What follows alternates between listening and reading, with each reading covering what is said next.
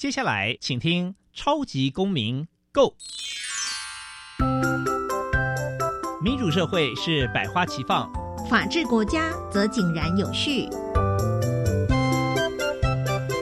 用心沟通，相互理解，以理思辨，相互辩论。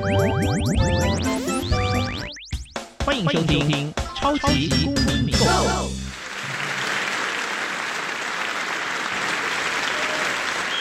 各位听众朋友，大家好，欢迎再次收听《超级公民购》。《超级公民购》呢是由教育部所委托，由国立教育广播电台以及财团法人民间公民与法治教育基金会联合直播。我是节目的主持人苏格格苏明祥。民间公民与法治教育基金会是以民主基础系列以及公民行动方案系列两大出版品为中心。此外呢，针对校园的辅导管教议题出版的两本书，第一本是《老师你也可以这样做》。第二本是老师，我有话要说，分别针对校园中常见的辅导管教议题，提供法律以及教育的观点。此外呢，每年固定举办全国公民行动方案竞赛、教师工作坊等等，希望与各界合作推广人权法治教育。接下来进入小小公民庭看厅，小小公民庭看厅。在这个单元，我们将会带给大家有趣而且实用的公民法治小知识哦。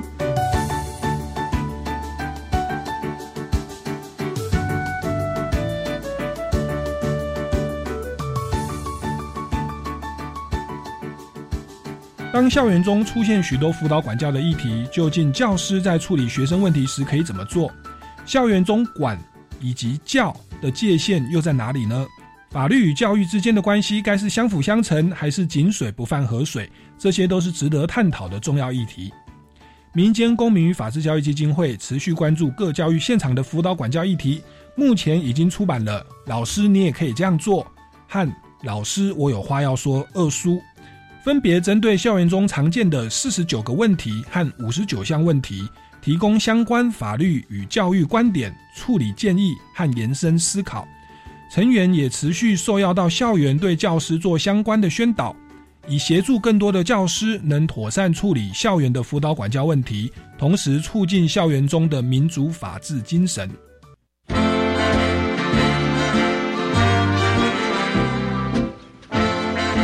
公民咖啡馆，倒杯咖啡，跟我们一起在公民咖啡馆分享近期最具代表性的公民时事。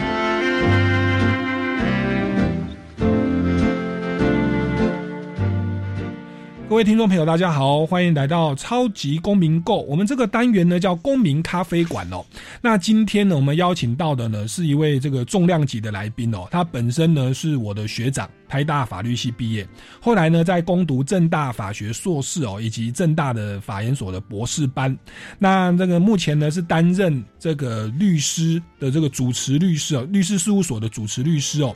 那同时呢也在律师工会担任理事长，也参与非常多的这个。教育部啦，或者是市政府的一些这个教师的仲裁案件的委员哦，那也参与很多的公益的活动。让我们用最热情掌声欢迎黄旭田大律师。苏主任好，听众朋友大家好。是，那黄大律师哦，这个本身参与了很多的活动。那一开始是不是还是跟大家来这个聊一下您的这个参与了这么多的这么多的公益的活动？像你本身是这个台北律师工会的。这个理事长，然后也是民间公民与法治教育基金会的执行委员哦。那其实民间公民法治教育基金会，我们刚刚一开始有做介绍，包含我们这个节目的制作这个单位之一，就是民间公民法治教育基金会。那是不是跟我们聊一下哦？您这个担任律师这么的繁忙哦，为什么想要参与我们基金会？那以及说我们基金会目前有没有做哪一些重大的活动，跟大家介绍一下呢？是的，是这样子，就是呃，在做律师工作的时候，当然是。使用法律这个这个工具用在我们的案件当中，嗯，那我们就会碰到说，很多老百姓都觉得，为什么法律这样定？为什么我都不知道？嗯，对法律有很多疑问跟不了解，所以我们在很多律师呢，在二十多年前就觉得说，应该对社会各界来做所谓的法治教育。可是我们对这个社会各界这些大人来说，到底谁会成为我们的受众？这当然就非常困难。实际上，他们有事情才会来找律师。嗯，可是如果我们可以这个向下扎根，从学校现场来做呢，显然可以厚植这个我们国家未来法治建设的那个能量。嗯所以我们在二十多年前最早是跟台北市政府合作，嗯，当时的台北律师工会就跟台北市政府合作，把老师派到每一个国中的班上去做这样的服务，嗯，就是帮每一个国中生的班级上一一堂法律的课程。嗯，那这件事情在做了一一个一个一个阶段之后呢，后来没有再跟市政府合作。那但是我们这些律师们就觉得说，我们应该持续来做这件事情，因此就在民间呃司法改革基金会下面有一个法治教育小组，嗯，我们持续做这样的推动。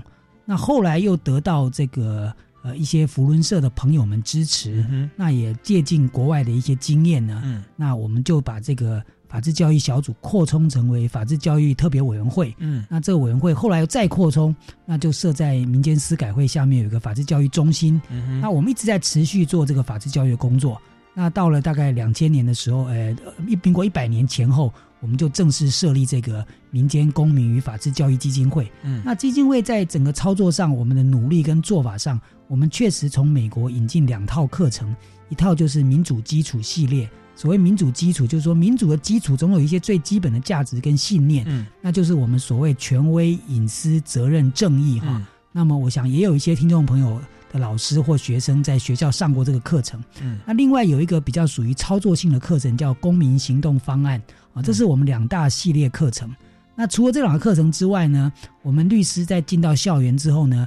老师们最常问的问题，其实不是如何做法治教育，嗯，是如何教小朋友，然后不要被告。他们他们其实担心的是，说我这样教有没有问题？这样教有没有问题？嗯，所以在累积了老师们很多疑问之后，我们就整理出我们的心得呢，嗯就编辑了第一本书，叫做《老师你也可以这样做》。是，那提供老师行为上。在辅导管教的时候，在教育现场的一些操作的一个规范跟可能性。那当我们教到这本书之后呢，当然有些老师就进一步对我们所谈的观念有兴趣，或者有想要进一步的探讨。所以，我们其实觉得，当我们这么样谈到老师在辅导管教学生要有一些操作的界限，或者一些指导的时候，其实背后都会谈到一件事，就是这里面其实是有学生要受到尊重的所谓学生权利啊，因此。到底有什么样的学生权利？那学生权利在每件事情上要怎么样被看见，嗯或怎么样尊重，或怎么样的去去操作？那后来刚好我们也知道国外有相关的一些资料，所以我们参考国外的一个教材的编写，我们用国内的环境呢，我们也编出一本老师系列第二本书，就是老师我有话要说。那么这个就特别是以每一个学生权利的角度来投射到我们在教育现场。每每一个问题上面要怎么去看待这里面所面对、所要去处理的学生权利问题啊？所以，我们实际上是有呃学生辅导管教的一个两本书，嗯，跟我们在公民法治教育现场上的两个系列课程嗯啊。那至于基金会最近，我们呃事实上是刚刚办完了这个公民行动方案的这个。高中以下校园竞赛哈，那么这个也是特别得到福伦社协助呢。我们已经办了九年，是。那么九年来，国小、国中、高中分组的竞赛呢，都有非常多在学校里面实施呃公民行动方案课程的学校的班班级或者学生，他们把他们成果拿来做一个分享。嗯，那今年因为虽然是疫情的关系，不过报名还是非常踊跃哈。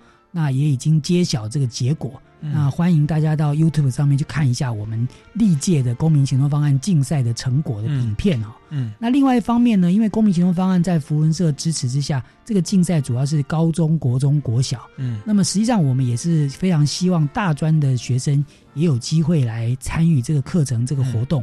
那所以从去年开始呢。呃，我们得到司法院的支持呢，那么这个成为司法院跟我们一起来办这样一个公民行动竞赛的大专组的竞赛哈。那今年的大专组的竞赛呢，实际上呢，最近呢正在报名。那我们的报名呢是七月十号截止。嗯，那报名之后呢，大家不用担心，就是说，那到底要怎么进行这样的竞赛？我们会在七月十四号有赛务研习的会议。那正式比这个收件截止呢，会在十月二十三号，然后有最后的竞赛。所以也希望听众朋友，如果是大专学生或者你的朋友大专学生，可以欢迎来这个上网来报名公民行动方案竞赛的大专组的活动。那今年是第二届，那去年呢，实际上这个大家都觉得司法院提供了丰厚的奖金，所以非常欢迎大家来这个疫情之后拼经济来报名参加。是。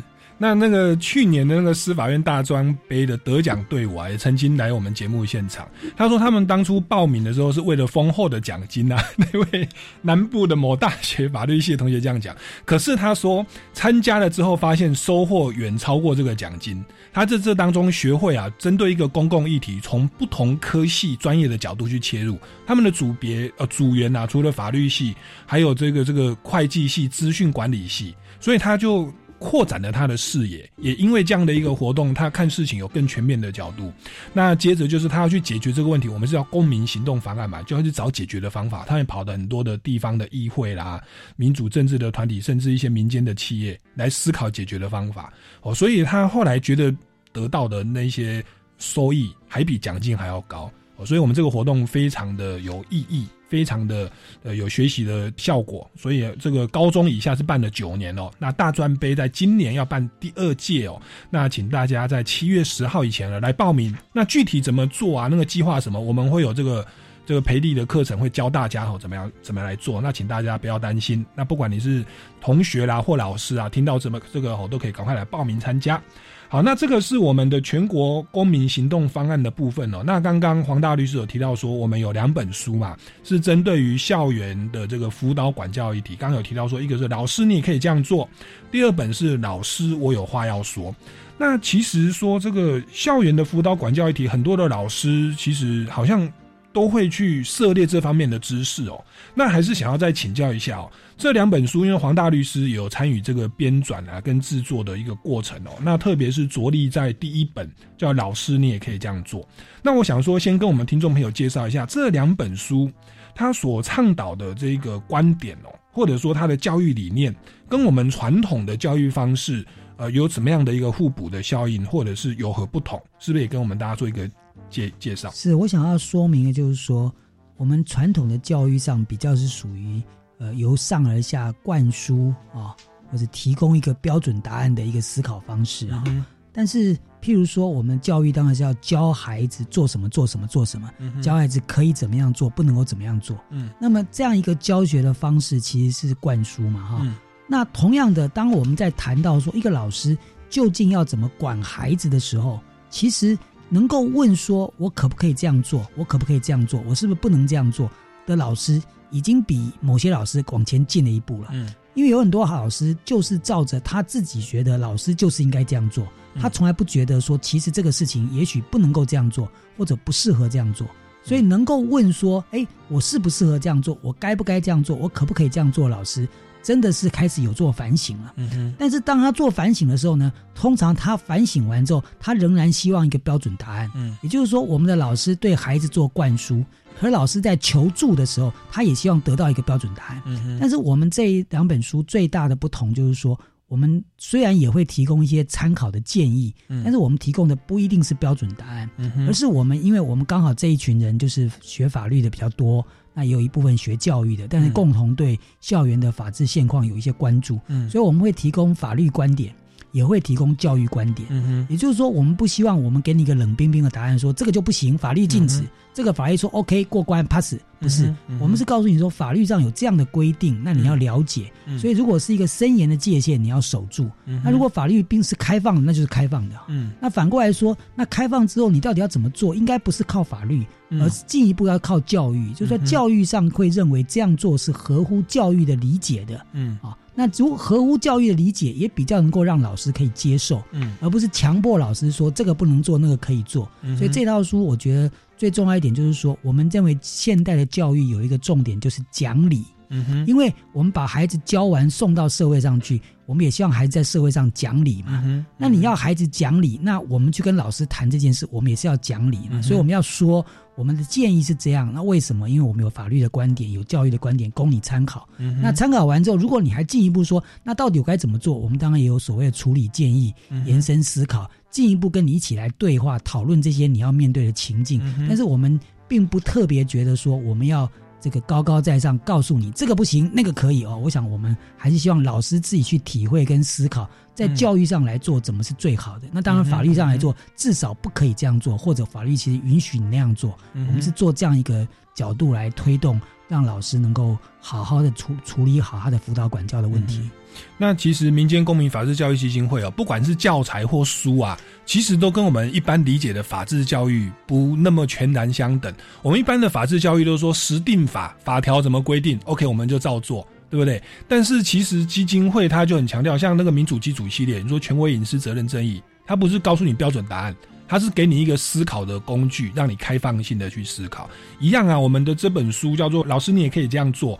它也不是只从法律的观点说“老师你就要这样”，而是有更多的从教育的观点去告诉你说。呃，应该要也许多聆听孩子，或多了解孩子为什么他会违规，然后也去了解说，哎，法律这样子规定它背后的精神是什么？这样老师在遵循这些规范哦，也会更这个说心服口服吗？或者说更了解他规范的目的什么？这样会运作的更好哦。那其实这个就是我们可能甚至是台湾的整个公民教育的文化长期以来比较欠缺的哦。我想应该这样说，就是。在我们这里讲法治教育，这个“治”呢是治理国家的“治”哈，三点水的“治”。嗯，那这个“治”在英文叫这个法治，英文叫 “rule of law” 哈，“rule of law” 意思就是说，这个治理呢是凭借着法律来治，而这个凭借着法律的概念呢，这个法律其实是一个抽象的。嗯，也就是说，比如说我们讲平等原则、比例原则，这虽然也写在法律里面，可是究竟这个法律的条文是不是符合比例原则、平等原则？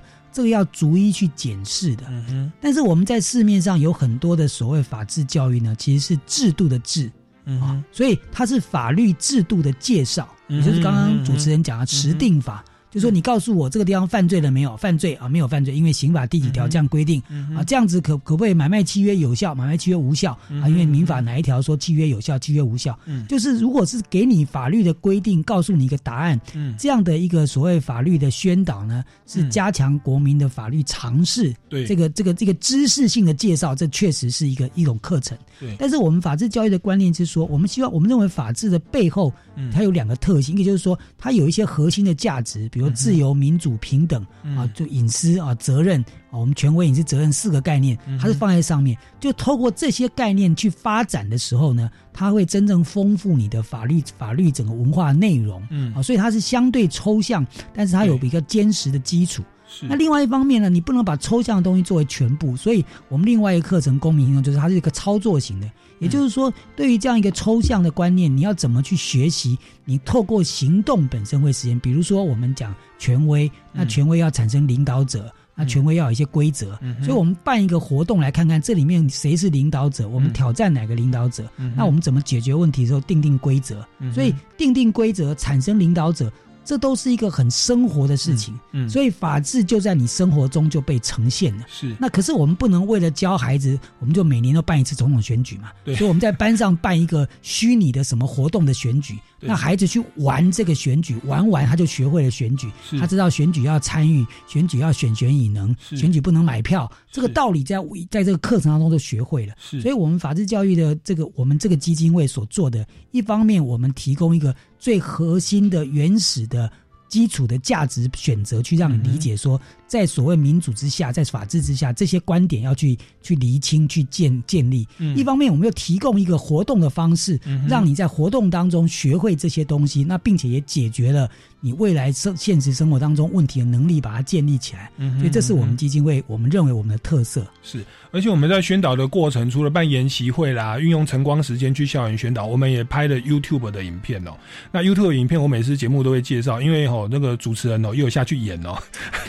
大家可以上网哦，YouTube 就是搜寻这个叫做“思辨”的智慧哦，思考分辨哦，思辨的智慧。那里面就是请有一些学生原因，我们以校园生活常见的一些真实的案例哦，然后带领大家去运作我们刚刚讲的权威、隐私、责任、正义这四个生活的议题哦，它在整个运作上要用哪些思考工具去？这个有逻辑的思考、周延的思考哦，而不要凭着主观的感觉来做判断。那这个东西不只是法律人要学啊，因为你在公民社会、在家庭哦，到学校，以及到以后你在公司上班，其实都用得到。因为这个东西它是超越法条的。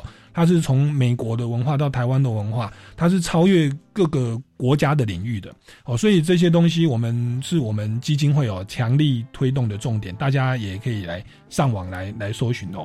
好，那这个是民主基础系列啊。那但是我们今天的主题是希望，哎，请教黄大律师哦，有关于这个老师，你也可以这样做。这一本书里面的有关于这个老师们常常会问到的一些问题哦。那刚刚有提到说，我们这本书是不止从法律的观点，我们也会从教育的观点。那我们可能就举一些老师常常遇到的案例，因为总共一百多个案例哦。我想就先来问一个，也是之前新闻甚至现在都不断常会发生的，就是所谓的体罚的问题。那我们现在当然知道说体罚好像是不行的，那但是。我们知道说，学校的老师好像是接受，等于是家长的委托来行使监督权、监护权。如果说像我以前小时候，就是老师就召开家长会，要家长们开会表决，同意授权说老师可以体罚学生。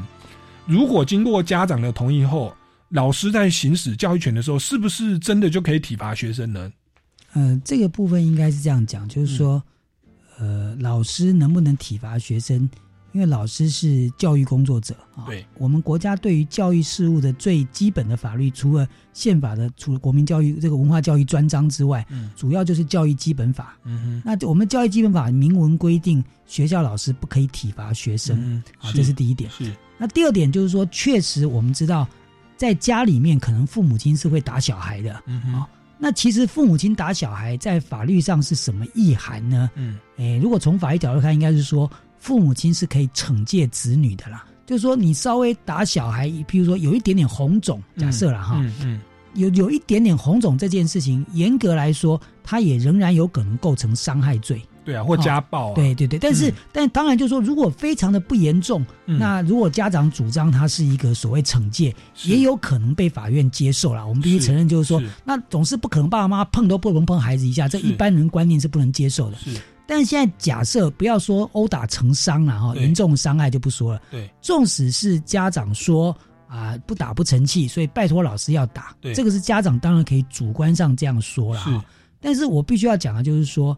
因为孩子在学校是老师是不能打他的，老师不会因为取得家长的权利就变成可以打孩子了，因为那是家长因为基于家长一生专属的权利，所以一生专属的权利是因为你作为父母你才有所谓惩戒的权利，你这个惩戒的权利是要由父母来行使跟判断，所以所以家长盖瓜的说。反正学校里面你觉得不满意就打了，那等于是家长把这个这个家长的角色交给了老师来行使。对，我想老师是不能也也没有办法转受到承接这个所谓家长的身份呐。是，这个应该在法律上可以理解。就是说，是如果老师知道说他可以打孩子的原因是他变成了父母，那变成了父母，那就是很简单啊。那你要做父母的角色啊，是，所以在一个孩子的照顾上，你就取代成父母的角色，是，那这个责任是比老师要重的哦。嗯哼，所以我相信，如果老师知道说他拿他如果要去拿到所谓家长的这个权权利跟地位，嗯，他也就要尽到家长的照顾义务啊。所以家长同意老师可以打孩子。有一点点像家长这个跟老师说，你尽量打，我没有意见啊。嗯，这个你尽量打，我没有意见哦，在法律上叫做得被害人之同意啊。好，可是得被害人同意，但是被害人应该是没有同意，是被害人父母以法定代理人身份来同意啊。对，那我讲难听点，那这个法定代理人是出卖孩子的权利啊。是，所以他变成是不适任父母啊？是，他应该不要同意才对啊。说你怎么打我的孩子呢？这父母说没关系，你尽量打。那这个父母是没有保护自己的孩子啊。对，所以父母。自己要不要打孩子，姑且不论。父母是不能够把这个权利转给老师的。那老师基于自己本身老师的地位，就不能打孩子。怎么可能从家长那边拿到一个权利，说我可以打孩子？这个是转不过来的。所以我觉得，呃，老师们当然是有时候会意识到，就是说，因为家长希望你怎么样，怎么样，怎么样。可是我们常常要谈一件事，就是说，在教育现场常常有很多现象，老师都双手一摊说啊，没有办法，家长就是要这样啊，家长就是要这样啊，啊。这个也可以理解，但是我我们从教育的观点跟从法律的观点，事实上每一个家长都是第一次做父母，他其实不太知道怎么教孩子才是最好的。嗯，但是老师是教师的专业，他知道怎么教孩子比较好。嗯，所以老师理论上不应该屈从自己的专业而去迁就家长啊，这是第一个。第二个，我们所谓的不屈从之外，我们在法律上也要求，其实老师或学校应该跟家长对话。嗯，所以我们不不不仅是所谓家庭教育法，嗯，我们也要求要亲师沟通跟亲子教育。其实老师或学校有责任让家长理解现代的教育观点，这样共同亲师协力会比较好，而不是说家长怎么要求就怎么做。好，谢谢黄大律师。精辟的解答，我们先进一段音乐，待会再回来节目的现场哦。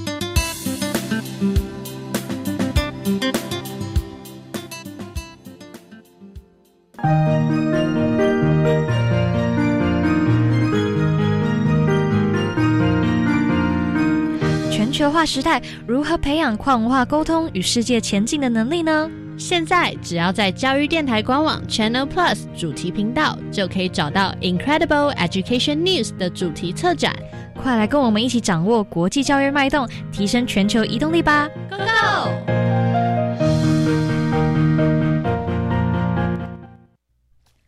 如果我们在外面玩水，看到有人溺水了，要怎么办呢？遇到有人溺水，不要冒险跳下水，应该大声呼救，立刻打电话报警。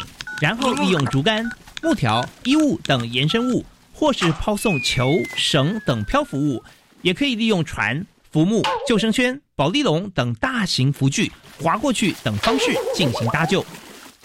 以上广告由教育部体育署提供。台北最有趣的嘉年华，城南有意思，老雷滚滚庆端午。有展览、儿童剧、市集、城市导览、疗愈音乐团体，更有城南首创的儿童街道游乐场。六月二十五号到二十八号，欢迎大小朋友到此一游，看看什么最有意思。文化总会官网，更多城南有意思。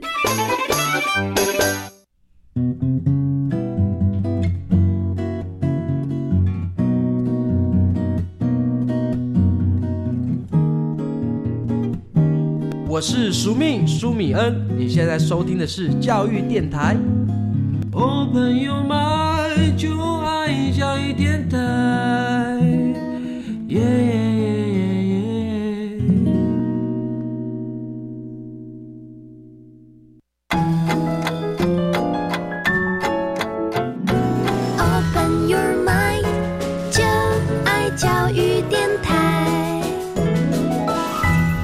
各位听众朋友，大家好，欢迎回来《超级公民购》。我们要继续进行的单元是公民咖啡馆。那我们今天邀请到的是我们黄旭田大律师哦，本身在台北律师工会啊，之前担任理事长哦，那现在呢又在民间公民法治教育基金会哦来担任我们的执行委员哦。那长期来关注我们的这个人权的问题、公共事务以及啊教育辅导管教的现场的议题哦。那他今天要跟我们介绍的就是基金会啊出的这个书啊，叫做《老师你也可以这样做》，里面谈的。很多这个有一百多个题目啊，是这个校园辅导常见的议题。那刚刚在广告之前哦，我们有听到有有有提到说，这个家长的这个同意之后，就是家长同意老师可以体罚啦。那这个哦，其实家长的同意也不能超越法令嘛。那法令就是这个教育基本法就规定，其实老师是不能体罚的。哦，那所以在这样的一个这个家长的同意，甚至是家长不适任哦，这个侵权可能都要被剥夺。这边这个是刚刚的这个问题哦，没错没错。对，好，那那再接着我们再来请教一下，也也是最近哦前阵子的新闻啊，就是这个淡水区哦有一间中学，他们就发生了一个一个高二的一个男学生哦学长，他有一次在上课的时候，他就持刀去砍哦这个前面在做体温检测的一个。小学的同学，那小学那个小学是附设在那个高中，那那砍了以后，那个女那个小学生有受伤了。那后来大家就很好奇说，哎，奇怪，这个这个高二的这个男生学长啊，在过去的表现哎都蛮听话的，那在学校做的一些心理测验啊、情绪的管理也都很正常，哎，那怎么会忽然就在某一天的早上啊，就不知道什么样的原因，他也不认识那个那个小学女孩，然后直接就这样砍下去了。那我想说，这个应该是牵涉到孩子们的包含课业的问题哦，也包含了所谓的心理的这个辅导的问题。那就想要请问一下，这个这个关于学校的辅导管教，那包含说有的时候有所谓的。说留校查看，或者说是在加课哦，高二、高三的学生加课，放学后的一些辅导的这个，或者是个别辅导的问题哦。请问像这个部分，呃，是合法的吗？或者说老师在执行这种课后辅导，甚至是个别辅导的时候，要注意哪些事项呢？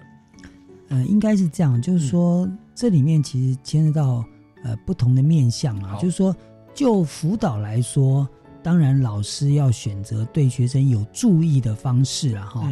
那当然，您一开始提到那个学生特别的意外事件，老实说，如果他平常看不出异样，老师应该也没有机会去做什么样的辅导，这是有可能的。是。不过，通常老师有时候呃比较会有两种可能，一种就是说他可能觉得他课程没有教完，嗯，或者是说这个学生的学业学习进度落后，嗯，老师可能会利用课后，也就是放学之后。再要求他再留一个时间来做功课，或者帮他做补救教学，这是一种。嗯，另外一种可能是老学生的这个行为有偏差，那么老师让他晚回家来做一个类似惩处的概念啊。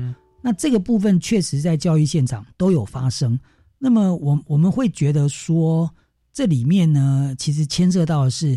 原来学生放学后的时间是归属学生或者他的父母亲来支配，嗯，但是现在你把它延后了放学时间，实际上是挤压了或影响了家长或孩子本身的安排哈。那么就孩子本身的安排这件事情，你可以说这是老师对他好。或老师行使管教所操作的策略，嗯，但我相信大部分家长会感谢老师的热心的做课后协助啦。嗯，那在下面一个问题是不是是学生不听话？学生不听话，你等于是处罚他留校，不管做功课也好，反省也好。是，那如果是这种，那更应该跟家长沟通，是因为。事实上，被处罚这件事情是反省嘛？对。那老实说了，我们讲实在话，所谓反省是教育上的观点。嗯。但是到底学生反省了什么，得到什么东西，这个呢，就就就老实说，见仁见智了。很多时候，学生也没有真的反省，学生只是觉得被你处罚那是算了，被你处罚了。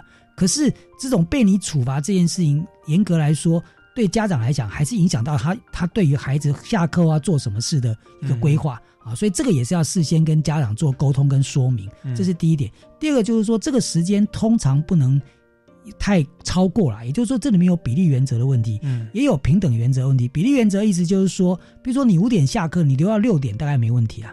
你如果留到七点跟八点，这就超过一般正常家庭的作息了。那这个恐怕第一个最好是不要做啊。那如果你一定要做，可能真的要取得家长的同意或支持。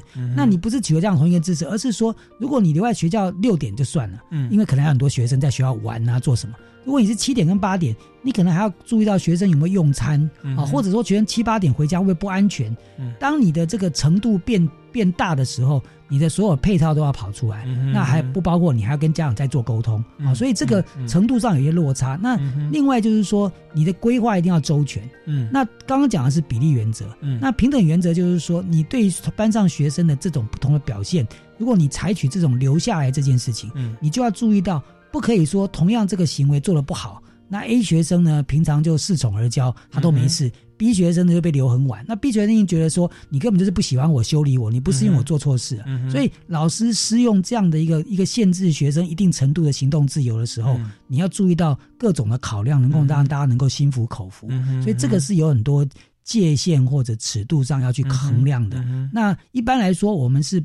比较不建议，特别是如果家长很在乎的话，我们是不建议做这样的安排啦。嗯，那但是确实有老师觉得说，我上课根本没有时间跟你讲这个事情，我甚至有老师真的是留下来十分钟跟他好好谈一谈。嗯，但是都会区的小孩留十分钟可能问题不大。嗯，有些乡下地方的学校的学生，他是要坐交通车离开的。你耽误个十分钟，他就错过交通车，他这个回家行程就大乱了。对，所以老师其实不能只从自己的角度来看，对，要从你做的安排对学生的作息影响有多大。嗯啊，有些家长根本完全不在乎，你留他十分钟，家长根本没感觉；有的家长就是十分钟看不到孩子，马上就跳起来了。嗯，所以你也必须差别待遇上去处处置，说如何不要让家长担心或者怎么样，就要做一些各样的安排。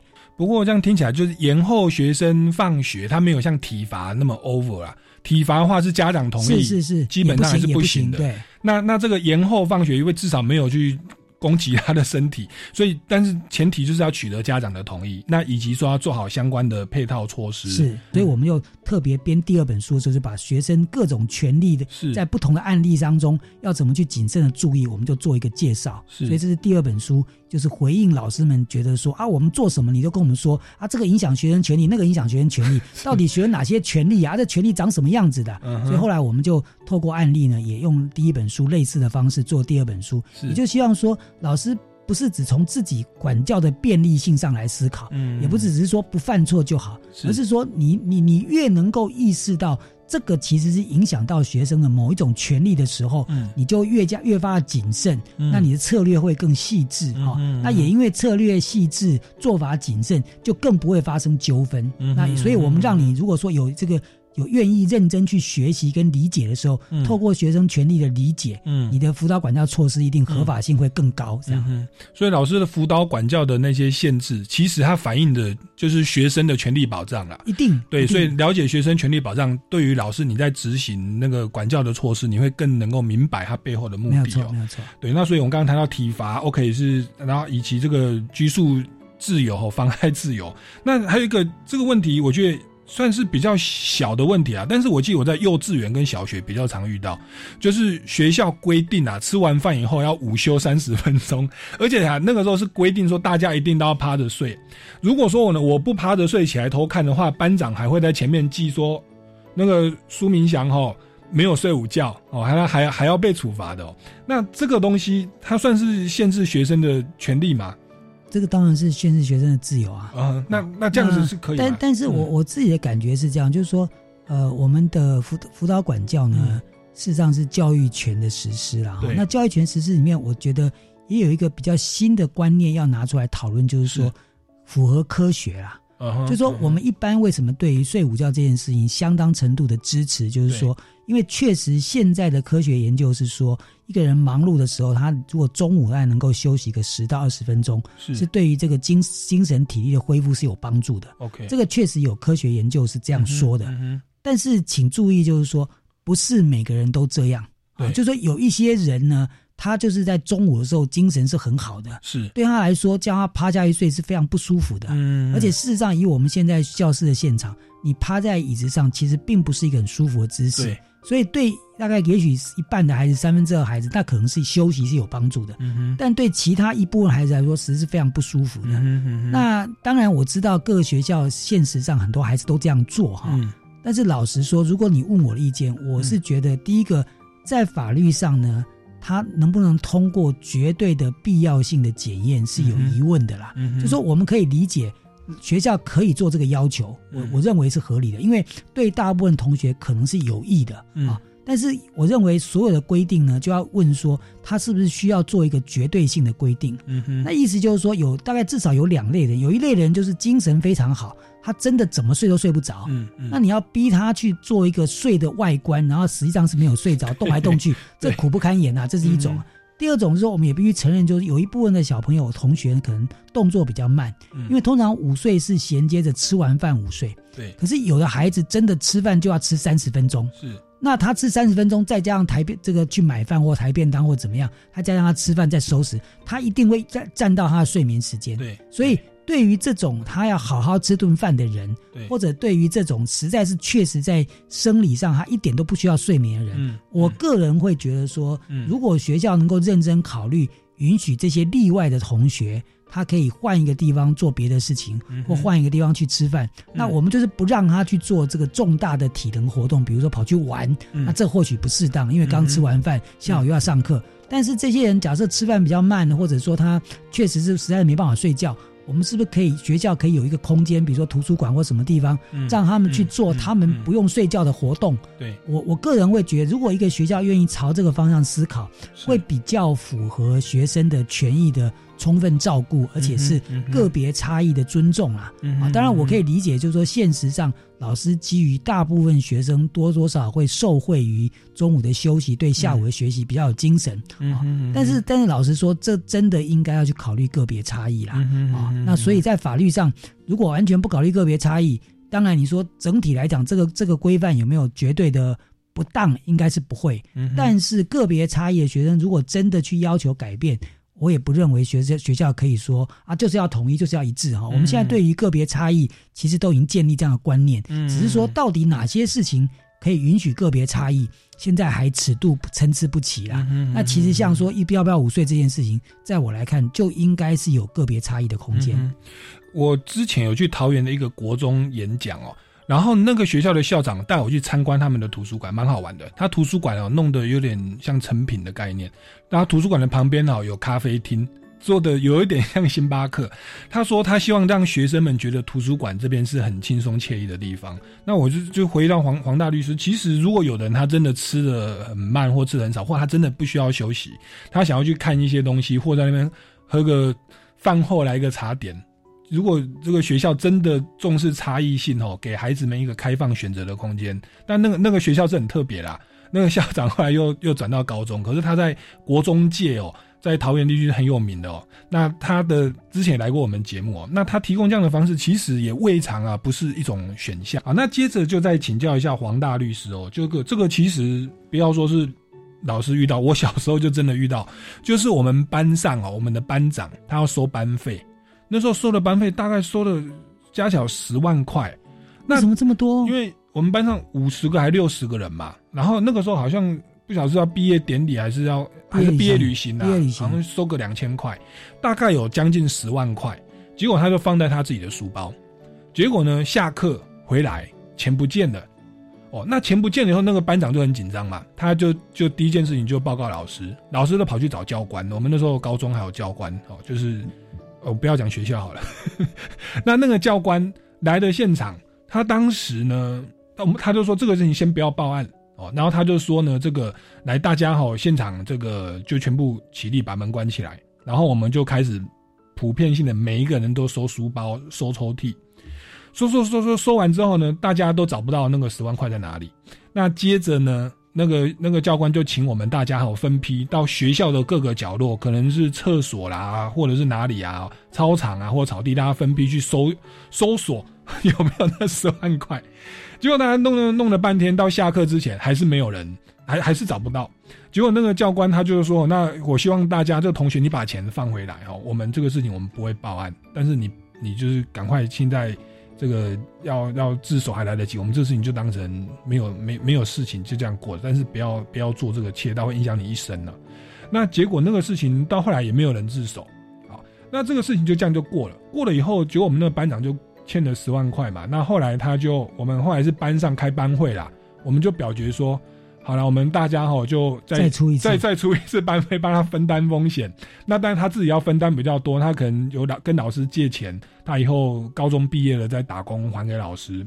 哦，那那这个事情就这样过了哦。那那后来我们班上有这个是我我自己题外话，会有一个同学他不知道怎么就买了一台重机，另外一位同学买了重机，我并没有怀疑他就是偷东西的人，但是我一说这个案子没有破案哦，没有破案。那我现在回过头来在想哦。那个教官在当时他那样做，O 不 OK 啊？就是老师可不可以这样子收身、收书包啊、收抽屉？这个东西，因为我们念刑法、诉讼法是要搜索票嘛。那在校园又又当如何呢？现在一般的观念是，如果从所谓校园的法治的制度上的的规定来看，我们现在是规定是不可以收书包的，不可以收书包。那可以收书包，大概只有限制在就是说。有比如说犯罪用品，比如说枪炮弹弹药刀械这种这种所谓犯罪用品，或者是呃违禁品，比如说香烟酒啦，或者色情色情物品这些。然后呢，就是说要么就是外观一见即知，比如说他已经衣服口袋在滴滴出血水了，或者是那外观就是一个很尖锐的突出物什么，是。或者是有恶臭，就是说你一看或一闻一接近就觉得应该要做检查的，这是一种。或者是说学校有那个主主就是老师们有得到一个比如说可靠的密报哈，嗯，那第一种当然没问题，嗯，就是说你有很明确的市政，任何人看都会去把它讲要了解的，嗯，这个密报也有点尴尬，就是说这个密报如果最后收了没有收到，嗯，那这个学生执意就是说你是在找我麻烦，对，那这个这个老师可不可以说就是谁来谁来密报，对不对？那这个谁来谁你就你就。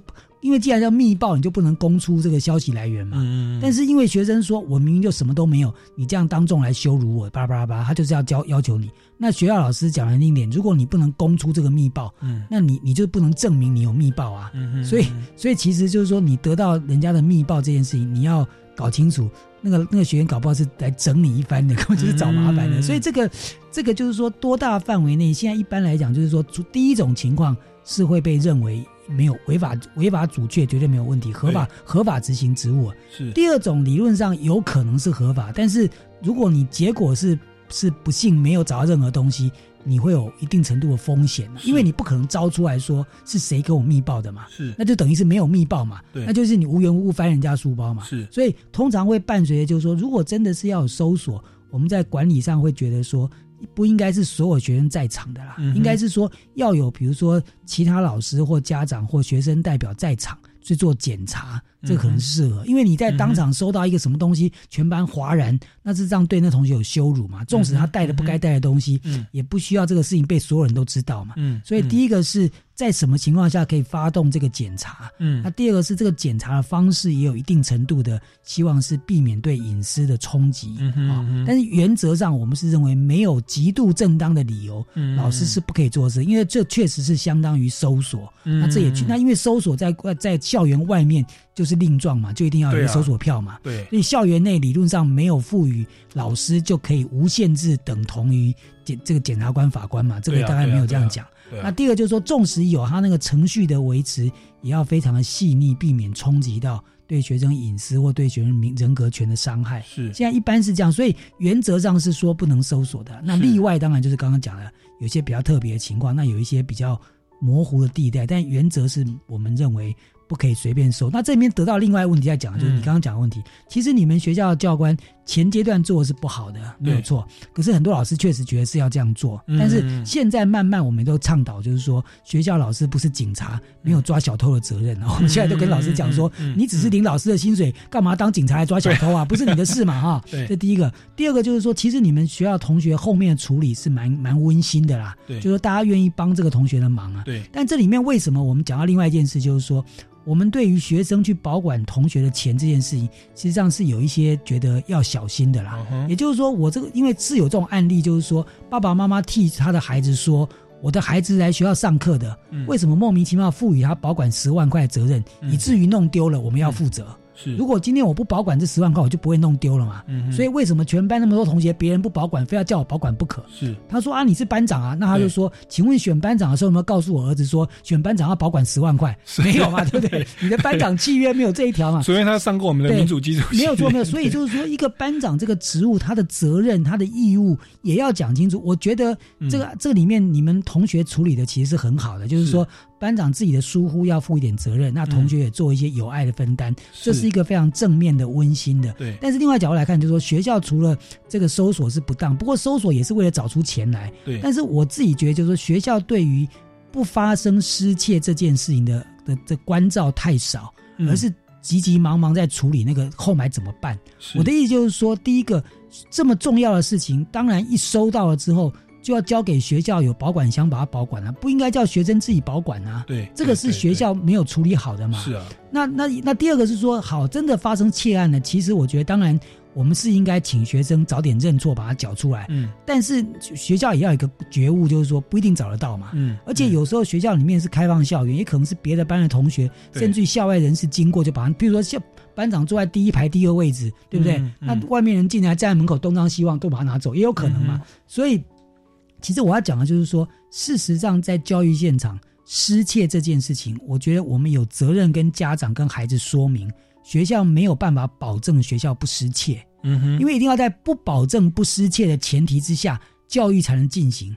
如果我们没有办法建立这个共识，那就会发生家长无所不用其极，要求家老师要把钱找出来。那老师也一定会用搜索书包的方法。最后呢，没有收到半个人，然后很多家长跳出来说：“你侮辱了小孩子，我要告你。”就搞得大家鸡犬不宁啊。对，所以我觉得学校应该是在第一个，就是说，对于任何比较贵重的东西，要跟学生讲，你可以请学校帮你保管。对，这样就减少失窃的风险了。是。那第二个就是说，当然你还是可以用教育上，请大家赶快认错等等等。第三个是啊，真的找不到了，就是找不到了。他找不到。至于说你们班上用什么方法来协助，老师要什么方法协助，那是纯粹的教育是没有问题的。对，那老老师也不要把责任往自己扛啊，不是说学生在家里哇体罚啦，父母的角色搜索啊，警察的角色你全部都要干。没错没错，我们在外面要搜索，检察官还要申请法官开搜索票嘞。对，那老师你。这个不是说薪水你的，不不过这就是说我我还是强调另外一个事情，就是说我曾经在另外一个地方谈到这件事，就是说。我觉得学校老师认为自己没有这个责任，这件事情我当然觉得是这样。可是老师要跟家长对话了，所以我在我曾经写过一篇文章，就是说老师在开学的时候要把你能做哪些事，不能做哪些事，你想想做哪些事，不想做哪些事，你一一条一条写清楚，跟家长对话。我觉得很多家长是抱着不正确的期待来看待老师，所以当他的期待落空的时候，他就反弹。对，可是很多家长其实并不是一定要这样，他是不知道。对，所以如果你能够开学就是告诉他，好，这样这样这样这样，我呢，我跟他家长报告哈，这个学校里面有时候。那个学生这么多，难免有一些小朋友调皮捣蛋或怎么样，或是心思不太那么端正，也许会发生失窃的案子。那失窃案子呢，我们会怎么做？尽量减少啊。万一发生，我们也尽量把它找出来。可有时候实在找不到，也是没办法的事情。但是我们成人社会失窃也不会都破案嘛。所以这个部分，万一真的做不到的时候，请家长要体谅。但是我们会尽量拜托家长做的是说，小孩子不要把什么贵重的东西、很多钱带到学校去，这是正本清源嘛。你不带贵重的东西，不带很多钱，就不会掉了嘛。啊，至于那个。班长一年收那么三年收那么一次毕业旅行经费，就赶快交给学校，放在自己身上就自己大傻瓜嘛。是，所以如果这些东西事先都家长都在跟老师对话，都得到这样的提醒，是家长出了事比较不会跟老老师对干。是，那反过来说，如果在家长一一收到这封信，马上去跟老师对骂说你这老师莫名其妙，所有事都推卸责任。那这位老师你也做好心理准备吧。这个家长很难搞，你要心理准备，他随时都有意见。那这也提早发现你潜在的 VIP。要处理的对象，这也没有错，所以该面对的家长，一般家长就要对话啊，特别家长当然要花更大耐心跟他对话。那这个我就要对话。嗯，那像窃盗罪，像我们那个 case 后来没有破案，请问学校或老师有义务一定要报告给警方吗？如果不报告，会不会说？我们当然可以这样讲，就是说，公务员在法律上是说，公务员这个只有犯罪，要依法为告发哈。是，不过。这个公务员没有依法为告发呢，并没有一个明确的公务员服务法或惩戒法上的法律效果啦。是，所以我个人是认为说，事实上，当你找不到的时候，你如果一定要去做告发，大概也是找不到嘛，因为警察比你更晚到达现场。对啊，啊，我常常开玩笑说，当你把现场搜一遍之后啊，事实上只有做一件事啊，是就是要破坏现场啊。对。因为警察来了，就就就两就就采集指纹嘛。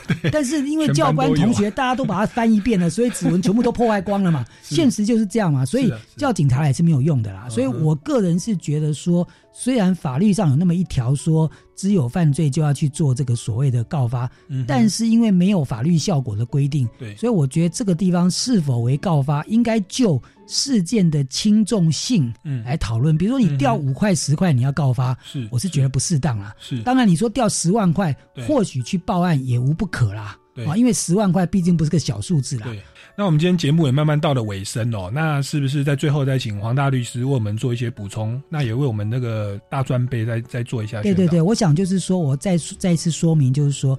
我们这些学法律的，跟一部分学教育的，我们这些朋友，甚至于社会上很多的好朋友，大家也都觉得，一个国家社会的进步呢，应该不是这个这个这个这个这个枪炮锐利哈，嗯，也不是我们国民所得世界第一名，我们就是一个进步国家。嗯，我们其实作为一个进步文明的国家，应该是一个民主。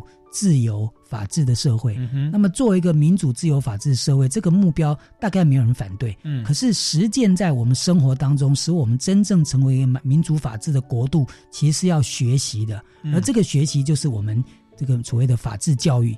那我们民间公民与法治教育基金会就是在这个社会上推动所谓法治教育的学习。那我们已经做了很久了。嗯，那我们也得到很多支持跟鼓励跟回馈。嗯，但是我们期盼更多的朋友用时间。用人力、用物力、经济上来支持我们，大家一起来努力，让我们这个社会更加的美好。那我们所做的工作，包括所谓民主基础系列跟公民行动方案的推动，这个是在教育现场来操作的。那我们也帮助老师对辅导管教，特别是用两本书，老师两本书来协助大家。那也希望大家可以上网到脸书的。粉丝专业或任何地方来跟我们对话，提醒我们做哪些做得好的，一起努力；那哪些可以再继续加油，一起帮助我们来往前推。那当然，特别刚刚提到，就是最近我们在公民行动方案继这个高中以下由福伦社来办活动，已经办了九届之外，我们现在司法院也跟我们合作来做大专组的公民行动方案竞赛。那希望。这个大专以上的在校学同学呢，可以来参与。是那欢迎我们有机会可以在比赛现场看到各位同学来参加。是那全国公民行动方案竞赛大专杯啊，它的报名截止是在七月十号。哦，那请大家可以到民间公民与法治教育基金会的官方网站有相关的报名的讯息。那如果对本节目有任何的建议或者是问题的话，也欢迎到超级公民购的脸书粉丝专业来留言哦。那我们今天超级公民购节目到这边告一段落，谢谢黄旭田大。大律师来到我们节目的现场，我们下个礼拜六下午三点零五分再见，拜拜。谢谢主持人。学习思辨的智慧，散播正义的种子。超级公民购是由教育部学生事务及特殊教育司委托国立教育广播电台与财团法人民间公民与法治教育基金会共同制作。